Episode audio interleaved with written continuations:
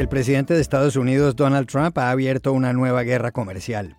Volverá a imponerles un arancel, tanto al acero como al aluminio, que se importen del Brasil y la Argentina, países a los que acusó de haber devaluado masivamente sus divisas.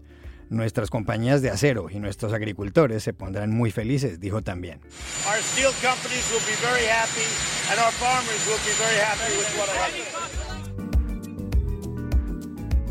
Hola, bienvenidos al Washington Post. Soy Juan Carlos Iragorri desde la sala de redacción de The Washington Post. Soy Dori Toribio, también desde Washington. Soy Jorge Espinosa, desde Bogotá. Es martes, 3 de diciembre, y esto es todo lo que usted debería saber hoy. Evo Morales, que renunció a la presidencia de Bolivia el 10 de noviembre, habló desde su exilio en México con el Washington Post. Considera absurdo que el actual gobierno boliviano lo quiera denunciar por delitos de lesa humanidad ante la Corte Internacional de Justicia y contó un detalle de los momentos previos a su salida del país. Cuando yo salía por salvar vida el día 11 de noviembre, Estados Unidos se ha ofrecido darme un avión y llevarme donde yo quisiera. Yo lo primero que pensé que seguramente quieren llevarme a Guantánamo. En segundos escucharemos toda la entrevista con Evo Morales aquí. Y también conversamos con el director de The Washington Post, Marty Baron, que explicó en un muy buen español por qué el periódico decidió poner en marcha a partir de hoy este podcast, el Washington Post. El presidente de Estados Unidos ha anunciado en su cuenta de Twitter que impondrá nuevamente aranceles a las importaciones de acero y aluminio de Brasil y Argentina. Donald Trump acusa a los dos países de haber devaluado masivamente sus divisas y de hacer daño así a los agricultores y la industria manufacturera. En 2018, Trump había anunciado aranceles globales del 25% sobre el acero y del 10% sobre el aluminio, pero después aprobó exenciones para algunos países, entre ellos Brasil y Argentina. Ahora retoma los gravámenes y abre un nuevo frente en la guerra comercial poco antes del 2020, cuando se celebran los comicios presidenciales en los que Trump se juega la reelección. Está con nosotros el corresponsal del diario La Nación de Buenos Aires, Rafael Matus, que además es economista. Rafael, ¿cuál fue la reacción en Argentina al tuit del presidente de Estados Unidos escrito poco antes de las 6 de la mañana de un lunes y sin aviso previo? La decisión de Trump tomó a todos por sorpresa en Buenos Aires. No hubo aviso previo al gobierno de Mauricio Macri. La Cancillería, la Embajada vivieron una mañana frenética. Todos se enteraron a través de de este tuit que vos decías que Trump envió a las 5.59 de la mañana, eh, reimponiendo aranceles a dos aliados estratégicos de Washington en América Latina, en una medida que creo vuelve a dejar muy en claro la manera en la cual Trump suele supeditar la política exterior a sus necesidades políticas internas. Eh, como te decía, la movida tomó totalmente desprevenidos a dos mandatarios con los cuales además Trump había forjado una relación muy muy estrecha, quizá la relación más estrecha en América Latina, Mauricio Macri, a quien llamó mi amigo cuando vino a la Casa Blanca a verlo y quien conoce desde hace más de 30 años, y Jair Bolsonaro, apodado el Trump del trópico. Rafael, cuando parecía que Trump estaba poniendo fin a la guerra comercial con la China, con México y con Canadá, llega este nuevo anuncio y con algo nuevo. El argumento de la guerra de divisas. ¿Por qué ahora y por qué así?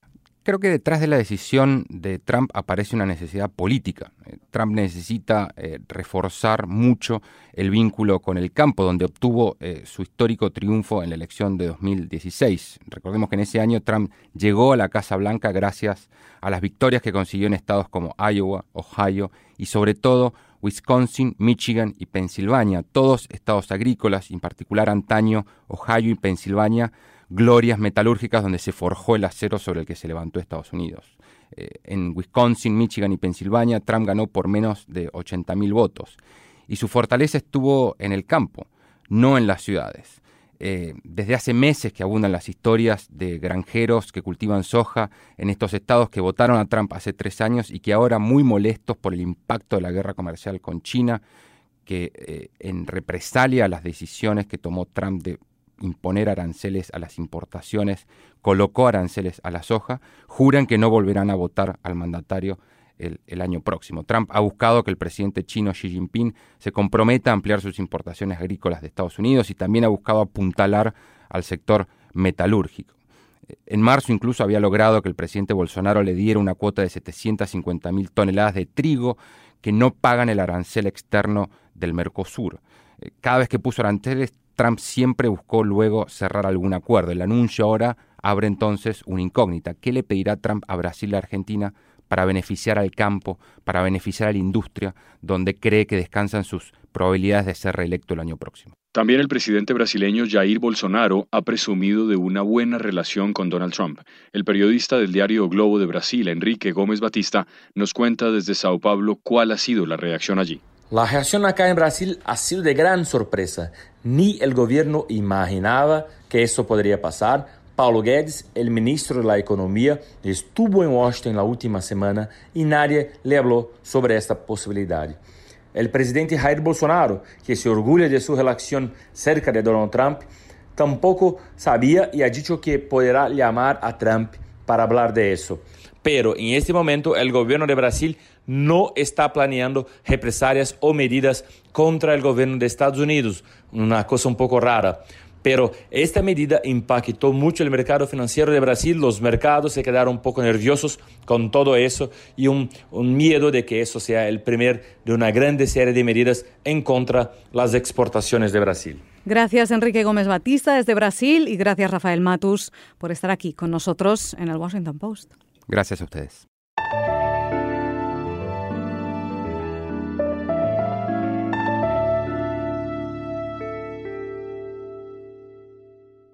El gobierno interino de Bolivia, presidido por Yanine Áñez, ha anunciado que demandará ante la Corte Penal Internacional a Evo Morales, que ocupó la presidencia de ese país desde enero de 2006 hasta el pasado 10 de noviembre.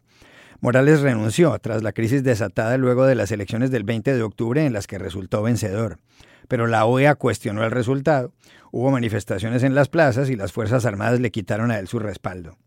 El actual ministro de Gobierno, Arturo Murillo, ha dicho que Morales cometió recientemente un delito de lesa humanidad porque les pidió a sus aliados en Bolivia, telefónicamente, que bloquearan algunas ciudades para dejar sin comida a sus habitantes. Evo Morales se encuentra asilado en México desde el 12 de noviembre y nos atiende desde allá. Señor expresidente Morales, gracias por estar con nosotros. Muchas gracias, estamos acá para poder conversar. Agradecer por este contacto importante para comentar informar sobre lo que acontece en Bolivia. Eh, ¿Qué opina usted eh, del hecho de que el gobierno de su país, el gobierno actual, lo vaya a acusar ante la Corte Penal Internacional por un delito de lesa humanidad? Mm, entiendo su preocupación, sus afanes de descabezar al movimiento al socialismo, instrumento político por la soberanía de los pueblos. Entiendo perfectamente que es una acción netamente política, que jurídica, que penal.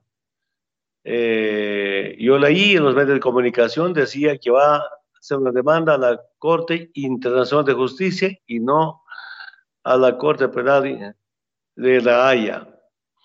Primero, consulté a algunos juristas, no corresponde, pero son afanes, como siempre, de amedrentar, de intimidar al movimiento, a los movimientos sociales, a los dirigentes es su derecho a presentar, pero en el fondo quiero decirles en mi gestión de conflictos hasta el 10 de noviembre, ni un solo ha muerto. Del 11 de noviembre, en 10 días, con gobierno de facto, 33 muertos a bala, más de 400 heridos a bala, más de mil detenidos los pueblos del mundo juzgarán quién es el responsable de semejante genocidio. Además de eso, debo aclarar si es genocidio o son delitos de lesa humanidad. Los juristas, los penalistas interpretarán las distintas versiones que emiten desde el gobierno de facto de Bolivia. Solo quiero decirles, como dirigente sindical desde 1989 hasta el 2005, enfrenté todos los procesos llamados de terrorismo, de alzamiento armado, de sedición, hasta de narcotraficante, de asesino, que les he ganado a todos. Será un proceso más si lo hacen, pero que hagan con mucho conocimiento. Estamos dispuestos a defendernos, vamos a defender, vamos a demostrar nuestra inocencia. Además de eso, conforme una comisión de juristas internacionales a la cabeza del doctor Balcázar de España. Presidente, pero usted sí les pidió a sus aliados, sí le pidió a la persona con la que conversó telefónicamente que bloquearan el acceso a algunas ciudades de Bolivia y que de esa forma la gente se quedara sin comida. Recuerden ustedes, desde 21 de octubre, ciudades cortadas como en Santa Cruz, y que han instruido ese bloqueo, cortar caminos, gente sin comida en la ciudad de Santa Cruz, dígame, el que diga el gobierno de facto. Tantas acusaciones, tantas mentiras que soporté todo el tiempo. Es una u otras mentiras más. Entonces, que se investigue, por supuesto. Repito nuevamente, yo estaba en, en México. Que sepa como dirigente sindical para organizar manifestaciones pacíficas hasta cortes de camino, se hacen ampliados, se hacen reuniones. Ese no es ninguna novedad, los bloqueos de camino en Bolivia. Gracias a los bloqueos de camino se han derrotado las dictaduras militares. Gracias a los bloqueos de camino en Bolivia se han recuperado los recursos naturales. Gracias a los bloqueos de camino en Bolivia se han recuperado los derechos individuales de colectivos. Repito nuevamente, Alevo no solamente quieren acusar, de algunas declaraciones tergiversadas. Están sembrando pruebas, sino también me están acusando, yo soy racista. Me están acusando de ser discriminador. Imagínense, imagínense de semejantes acusaciones. Repito nuevamente, solo los pueblos del mundo juzgarán quiénes son los que usan esta clase de acusaciones o términos para descabezar a los humildes que nos hemos organizado por nuestras reivindicaciones individuales, sectoriales, sociales y colectivas. Usted ha dicho, por otra parte, que el gobierno de Estados Unidos no quiere que usted vuelva a Bolivia. ¿Qué pruebas tiene para hacer esa afirmación? Autoridades de América Latina, autoridades que tienen contacto con el Departamento de Estado de Estados Unidos, me confirmaron, reconfirmaron que no quiere que vuelva a Bolivia. Aquí quiero decir un pequeño paréntesis. Cuando yo salía por salvar vida el día 11 de noviembre, Estados Unidos se ha ofrecido darme un avión y llevarme donde yo quisiera. Lo primero que pensé que seguramente quieren llevarme a Guantánamo. Y cuando el avión de México venía a recogerme, Estados Unidos, Estados averiguando quién debe ser los pilotos de ese avión. Yo casi convencido, es mi comentario, no tengo pruebas. Todo lo operativo que hicieron para sacarme a Bolivia ha sido seguido, hasta controlado por, por Estados Unidos. Será largo comentarios. En otra oportunidad, cuando tenga tiempo, vamos a explicar en detalle esta, este, esta persecución de Estados Unidos durante mi salida de Bolivia. Eh, señor Morales, ¿usted no cree que cuando vino la crisis en Bolivia, justo después de las elecciones del 20 de octubre, eh, si usted hubiera convocado elecciones inmediatamente sin que usted se hubiera vuelto a presentar como candidato, pues estaría a esta hora usted en Bolivia viviendo tranquilamente y en medio del respeto de, los bolivianos? Cualquier ciudadano, cualquier movimiento social cualquier partido tiene la obligación de hacer respetar los resultados de las elecciones. Lamento mucho que hasta la OEA se suma al golpe de Estado. Al día siguiente de las elecciones del 20 de octubre, perdedores cívicos convocan a las movilizaciones, empiezan a quemar tribunales electorales departamentales, los actas de escrutinio, quemar viviendas de las autoridades del gobierno boliviano. Imagínense de los familiares. Yo solo me pregunto, ¿dónde está la justicia? ¿Por qué no se investiga de tantas quemas, de tantas ofensas? Yo me pregunto, si quiere, la Evo quiere llevar a la Corte Penal Internacional de los tantos muertos, autores intelectuales y materiales, ¿quiénes los procesa? ¿Por qué los procesa? Entonces, eh, ahí viene la provocación. No es que se trata de, someterse a las imposiciones, sino uno resiste, resiste. Hemos resistido casi tres semanas de golpe de Estado. Y cuando la policía y las Fuerzas Armadas, la OEA de paso, se suman al golpe cívico-político de la derecha, pues no tiene otro camino que renunciar para evitar más enfrentamientos en Bolivia. Señor expresidente de Bolivia, Evo Morales, gracias por habernos atendido desde México para el Washington Post. Muchas gracias por esta conversación. Hasta pronto.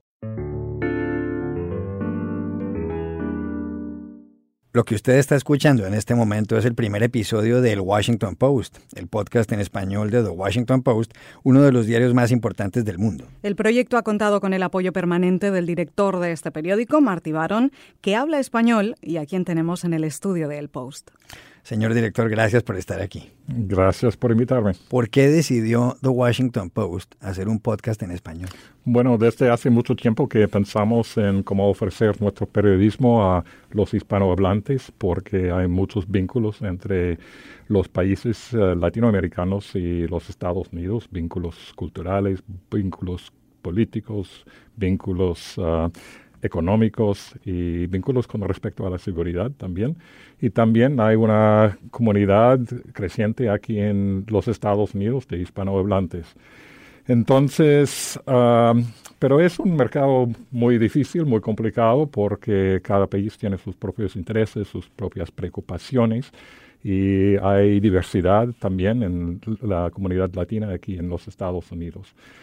Pero uh, el, desarrollo de los podcasts es, un, es una tecnología emergente y nos ha dado la oportunidad de ofrecer el periodismo de una manera eficaz y eficiente.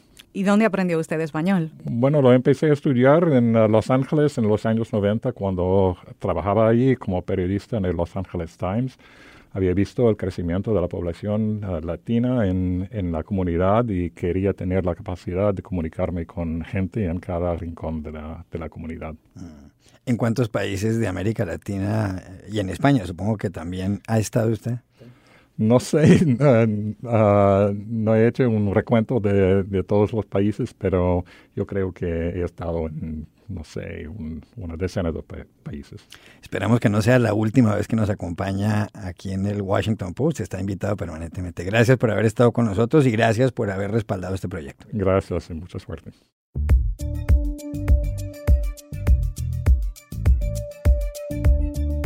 Y estas son otras cosas que usted debería saber hoy. En México, la Fiscalía anuncia la detención de al menos tres implicados en la matanza de nueve integrantes de la familia Levarón. Miembros de ese grupo familiar se reunieron con el presidente mexicano Andrés Manuel López Obrador. Las detenciones se producen un mes después del crimen que tuvo lugar en el estado de Sonora.